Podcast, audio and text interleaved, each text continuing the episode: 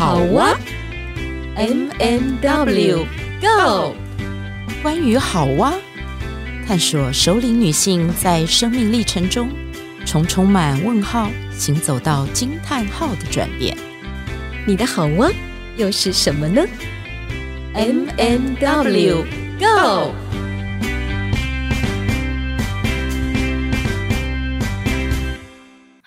Hello，亲爱的朋友，大家好！很开心，我们又在二零二二年的一月份，我进入到我们新年新气象的第二集。是的，大家好，我是 AM 马德琳，真的很开心哦，在这个一年的开始，能够透过我们的声音陪伴大家。大家如果有听到我们上一集的话，我们讲的是。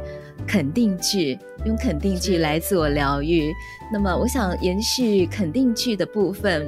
接着，不管你现在是在防疫旅馆，或者是准备要回家过年，在过年的时候，我们有更多的时间跟我们亲爱的家人相处。对，我知道，对某些人来讲，可能回去跟家人有更多的互动，会是某一种挑战；但是对于更多人来讲，是一种爱的连接。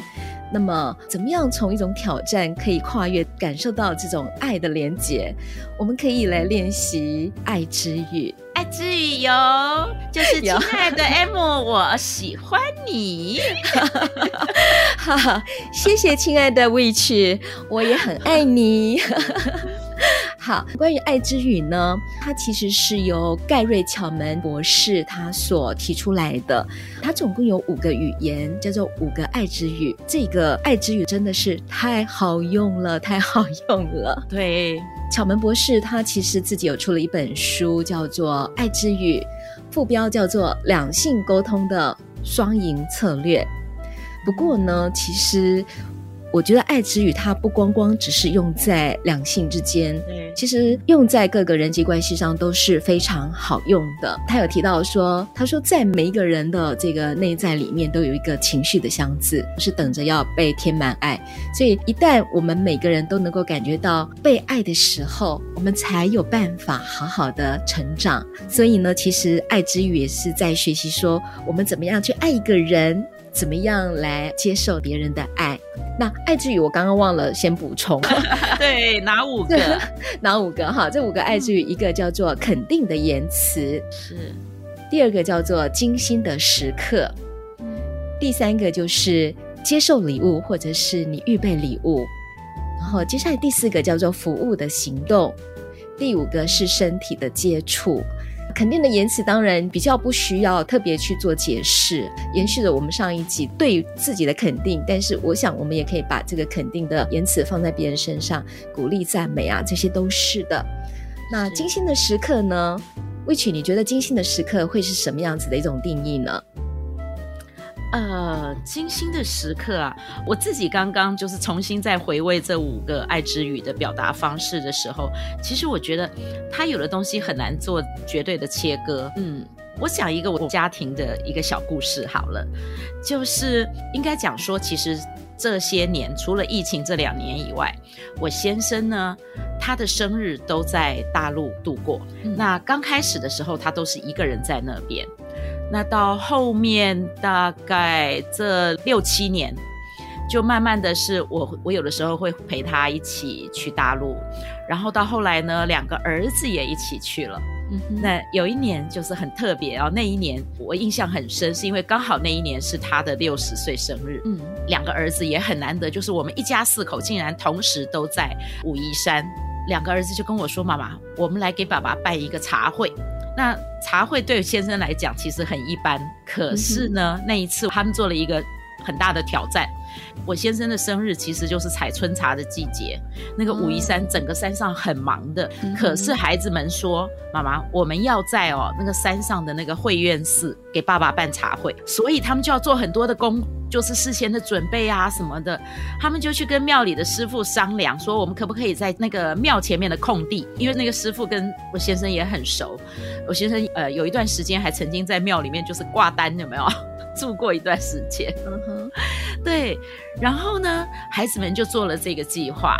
那那一年那个真的很有意思，就是我们全部都瞒着我先生。他生日当天哦，还请了另外一个呃，就是外地来的一位师傅，然后跟我先生一起去，就是看采茶。嗯、然后呢，到中午吃完中饭的那个时间吧，就是请他把我先生带到那个庙前面。他们两个人站在哦那个桥的对面哦，我先生就说：“哎，奇怪了，那边一群人在做什么？”然后师傅就一直笑，就说：“哎，那我们过去看看。”结果他一走近，竟然发现说我们为他布置了茶席。嗯哼，嗯，那当然整个茶会的这真的是那个很感动的啦。我我觉得那一天我先生的感动是，这是两个儿子替他办的，而且还瞒着他。你看这是不是精心的时刻？然后接受到这个礼物的时候哦，我觉得那个重点是，你知道他的那个感受是，他前些年都是一个人，早些年他就是一个人这样子，为了做茶的研究，然后深入到很多产茶的地区。可是突然间那一年，又是在他生命的一个很重要的一个时间点，他的家人就陪在旁边。然后呢，更特别的是那天晚上。我们在切蛋糕前，孩子放了一段就是影片给他看。那个影片里面有来自台湾，然后甚至于还有美国哦。哦两个孩子邀请了呃外婆，然后还有阿嬷，然后舅舅、叔叔，就很多的家人，知道吗？然后还有还有好朋友，就是录了一小段的影片，祝他生日快乐。好感动啊！对，我在那旁边看的，就是我先生看到，尤其是看到我婆婆跟他讲说你要注意身体的时候，嗯、他真的眼泪掉下来。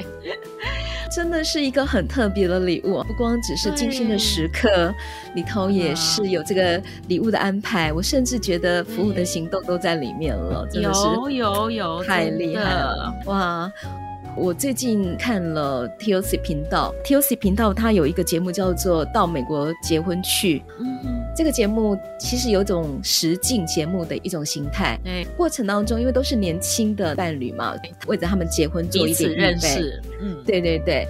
有很多时候，我们站在第三者的这个角度来看，他们在那个语言上面的一个表达，或者是说在互动当中彼此相处的那个美感，常常就会让人家觉得替他们捏一把冷汗，太直接了，对不对？对，而且很多时候就会觉得，好像也会带我回到最早前刚结婚没有多久的那个状态，就是有时候我们常常会站在自己的角度，只考虑到自己的需求要什么，然后希望是对方来满足我们。嗯嗯。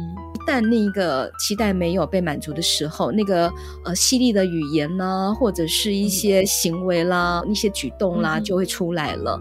所以我看到那个状态的时候，我就觉得哇，每个人如果都可以从这五个面向来试着去练习看看，或者是去核对看看的时候，好像可以有一种不同的提醒，然后会让彼此会看到一些盲点，或者是。可以增加彼此那种互动的润滑感。还有一个部分是，你知道我们的惯性常常会用“但是”，但是就是对，我们可能会前面夸一句说：“哦，你这个做的很好，但是再怎么样就更好了。”有没有？对，没有错，很多的单书。对，所以这个其实真的是要提醒，就是我们每一个人都要自我检视，说我们说话的习惯。对。所以那个盖瑞·巧门博士呢，他其实也有提到说，在他早期婚姻咨商的经验当中，他有助于，特别是针对夫妻的部分。他说，那个夫妻彼此常常讲的话都是抱怨彼此的话语，当看到对方的那些比较。不如他预期的部分，他就会认为说，我已经感觉不到他对我的爱了。那么当一方这么讲的时候，另一方他就会觉得哪有啊？我该做的不是已经都做那么多了吗？他怎么还不满意呢？到底是怎么样？会有种习得无助感。所以呢，他觉得在五种爱之语的练习当中，后来真正去实践过的情侣。或者是新婚夫妻，他们发现就是精心时刻，大部分的情侣或者新婚夫妻，他们主要会常常用的一种爱之语“精心时刻”。还有一个研究就是说，如果每天被喜欢的人拥抱的话，哎，能够降低感冒的几率。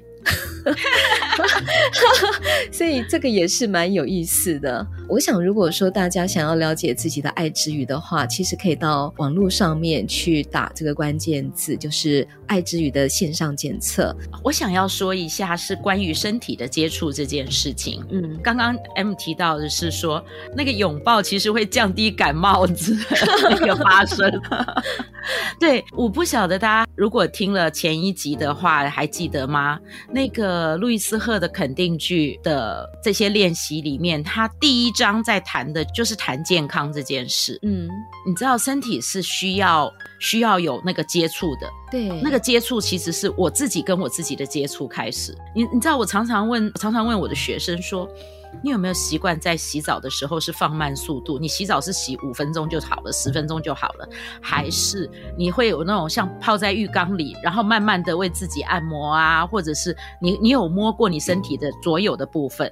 这个触摸是，你知道身体的接触其实是从这个开始。我自己可以抚摸我的手，我们最容易的就是摸到自己的手。你可以现在摸一摸你的手，去感觉到你的皮肤是什么样子。它的温度，它的呃细，或者是它的是粗，你知道吗？那个身体的接触，我觉得是从这个东西开始。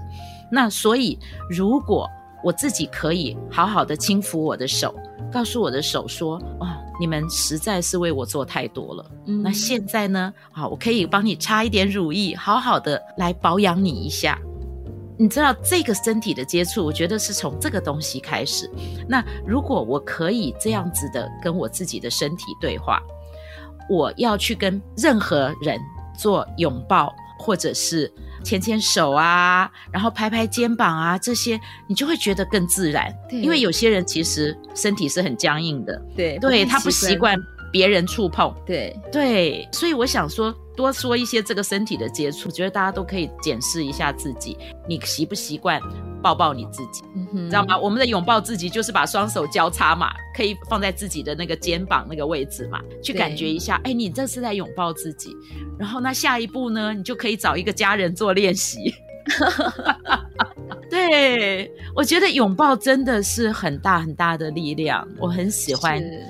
我很喜欢拥抱这件事，可是我要说，嗯、其实我也是练习出来的。是，像我的女儿来讲的话，她是天生有触觉敏感型的，对，啊、所以我大概会知道说，我去拥抱她，或者是我去触摸她的时候，什么样的一个情境之下，我可以做这件事。那当然就是说，如果说我们要拥抱或者是身体接触是外在的人的话，我想我们要先提出一个征询。O 不 OK？呃，握握手，O 不 OK？拍拍你的肩膀可以吗？我可以抱抱你吗？我想这个部分就是一种尊重的界限。那我想我应该要再跟大家补充一下，就是精心的时刻的部分，就是两个人在一起可以一起做一些彼此都喜欢的事。那么，呃，如果是由我们这边来给予的话，我想就是去配合对方，是他喜欢的活动，喜欢的一种模式。像今天早上，我陪我先生一起去吃早餐，然后才来录音。那我特别有在，oh. 对，我之前有问他说：“请问这五个爱之语，你的排序是什么？你希望如果对象是我的话，你最想要的是哪一个语言？”他说：“精心的时刻。”那我就问他说：“你有没有什么样的期待？希望我陪你做什么事，在什么时候？”他说：“就像现在一起吃个早餐，这样他就觉得很美好了。”那我的精心的时刻，我会希望说陪我出去走一走，所以每个人是不太一样的，可以彼此核对。好，嗯、我想呢，在接受礼物的这个部分，当然有时候是一个有形的礼物。那或许是无形的礼物，嗯、但无形的礼物的话，我觉得它就可以对照的是肯定的言辞，或者服务的行动，精心、嗯、的时刻都是无形的。所以，嗯，送礼物这件事情哦，它是一种思想的象征。呃，到底是不是送到对方的心坎里面？我想这个就需要观察跟一些了解哦。好，那刚刚 Witch 所说的这个身体的接触的部分呢，呃，我们刚刚其实也有提到。特别是在夫妻的互动当中，我觉得身体的接触其实还蛮重要的。是的，如果如果是先生啊，或者是太太啊，都还在上班的呢，可以在出门前在门口有一个那个祝福今天是美好的一天的爱的抱抱。对，那如果是小朋友呢，就是爸爸妈妈跟小朋友有一个今天学习很快乐哦，那个抱抱。嗯，是，觉得其实肯定的言语这件事情是每个人最容易上手的一件事情。有一个心理学家叫威廉詹姆士，他就说，人类最深处的需要是感觉被人欣赏。所以，我们对于我们今天所爱，而、哦、不是今天所爱，我们不能只有爱今天而已。我们对于我，我们对于我们所爱的人，我们今天有没有给他赞美？有没有给他一些肯定啊、鼓励啊？但是不加但书，不加刚刚 Witch 说的，当我肯定赞美你的时候，哇，你今天发型好漂亮哦。但是，但是如果梳整齐一点就更好了，后面那个就拿掉了哈。所以我们怎么样用对爱的语言，我们可以给对真正你的心意，然后也能够带来一个非常好的一种互动。好，进行到这里，我还有一个很深刻的印象，就是我想分享一下我爸爸，我跟我爸爸之间的一个爱的语言。过年嘛，我们总会回到婆家或回到娘家。如果你还没有这个行动的话，我会想鼓励你。我想，呃，Witch 他自己也有很多的一个实践。我先说我自己的一个经验值，就是在早期，我跟我爸爸之间其实是蛮疏离的，内在的梳理，不是表面的梳理。那我们家从小也没有什么拥抱啊，或者说甜蜜的话语这些，就会觉得是很奶油的。闽南语叫很奶油，很尴尬的，很不自在。对，那我记得有一次啊，就是我在上自由书写的课程的时候，老师给我们的一个功课，他说，请你们回去访问你的爸爸妈妈，访问他们的生命故事。我不晓得，我当下就非常的感动，非常的感动，我就有一种很大的动力。然后那一天晚上呢，不是假日哦。我就带着我那个还没有读小学的女儿，我们就搭着夜车回云林，回去找我老爸。我爸呢，他一直都是用食物的款待，所以他接我们的时候，他会特别去买食物带回去给我们吃。所以这个是服务的行动，平常不太会有深聊的机会，我不太敢。然后那天不晓得为什么就鼓起勇气，我我想那个氛围是对的，那个环境语言是很棒的，我就开始。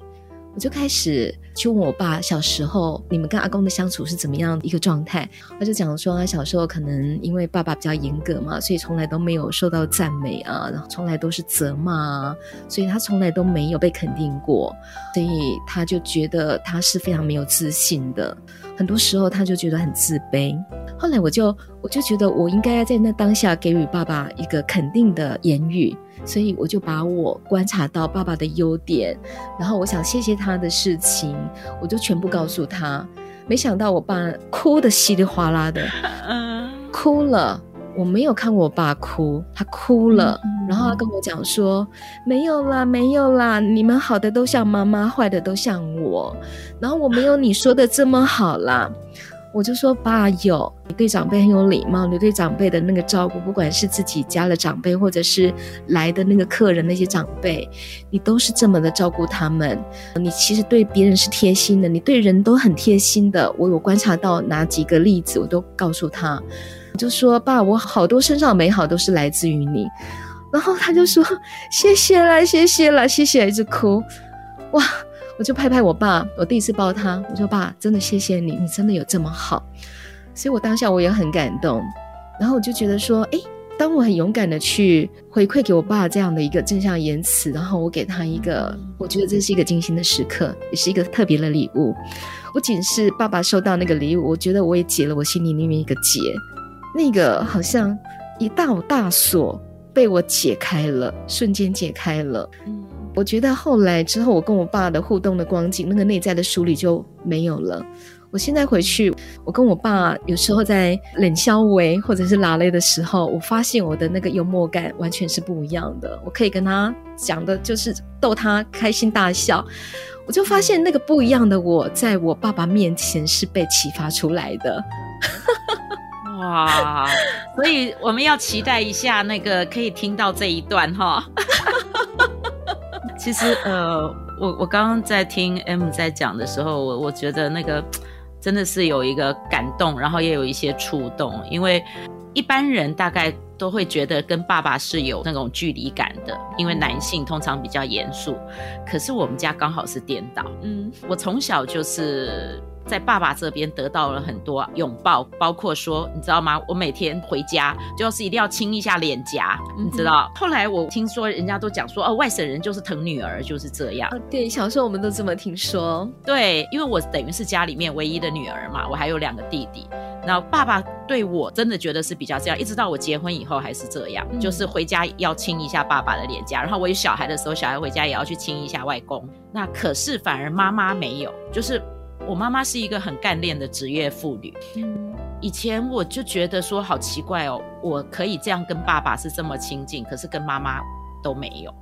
一直到其实是到这些年，我开始做这些学习以后，我所以，我跟 M 有一个地方相同的是，我是在开始学习之后才开始跟我的母亲这样靠近。那最 最近我就发现一件事情，就是我妈妈她一直觉得说我身体不好。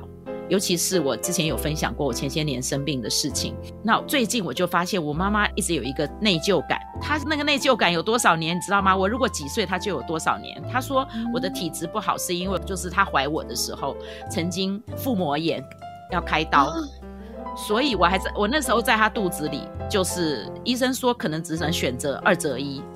他不晓得保不保得住我，然后呢，那个时候我妈妈说她用了很多药啊什么的，这些抗生素什么打麻醉药什么什么都打了，然后我就我就开始开玩笑，我就我那时候突然间懂得说，妈妈其实是爱我跟疼我的。以前她忙，他不知道怎么表达，那现在呢，他看到我的身体状况，他会自责，所以他的那个爱藏在那个自责里了。嗯那所以最近呢，我就开始就是我会有意的，比如说讲到什么，我就说啊，人家都说我的声音好好听，我就说哇，谢谢妈，谢谢你那个，就是我有遗传到你的这个天赋，你知道吗？是是，我就会讲很多这些东西来去肯定他说，哇，如果我就说，哎、欸，那如果照你这样讲哈，我本来当初那个智商是一八零，然后可是你知道吗？我觉得我已经很幸运了，我现在，我觉得我现在的智商也不差。